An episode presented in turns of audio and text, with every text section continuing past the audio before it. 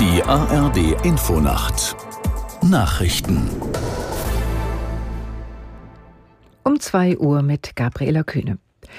Die Weltgesundheitsorganisation zeigt sich alarmiert über die Gesundheitsversorgung im Gazastreifen. Ihren Angaben zufolge sind dort wegen schwerer Bombardierungen und zu wenig medizinischem Material nur noch rund die Hälfte der insgesamt 36 Kliniken in Betrieb. Aus der Nachrichtenredaktion Jonas Valentin Weber. Laut WHO-Sprecherin Harris laufen die funktionierenden Krankenhäuser nur noch im Notbetrieb, weil es zu wenig Material wie Desinfektionsmittel oder Anästhesiepräparate gebe. Auch die Stromversorgung werde zunehmend zum Problem. Dabei seien die Kliniken massiv überbelegt. Teils gebe es dort doppelt so viele Patientinnen und Patienten wie Betten. Sowohl das israelische Militär als auch die Hamas bestätigten, dass es zuletzt Kämpfe rund um das größte Krankenhaus im Gazastreifen gab. Nach israelischen Angaben befindet sich dort eine wichtige Kommandozentrale der Hamas.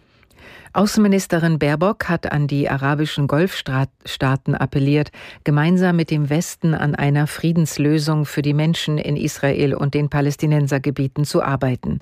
Baerbock sagte, alle Menschen hätten ein Recht, in Frieden und Würde zu leben. Das gelte sowohl für Israelis als auch für Palästinenser. Die Terrorattacke der Hamas habe das Sicherheitsgefühl einer ganzen Region erschüttert, betonte die Grünen-Politikerin nach Gesprächen in den Vereinigten Arabischen Emiraten. Bundesverkehrsminister Wissing hat die Flughafenbetreiber aufgefordert, ihre Sicherheitskonzepte zu überprüfen. Hintergrund ist die Geiselnahme am Hamburger Flughafen vom vergangenen Wochenende.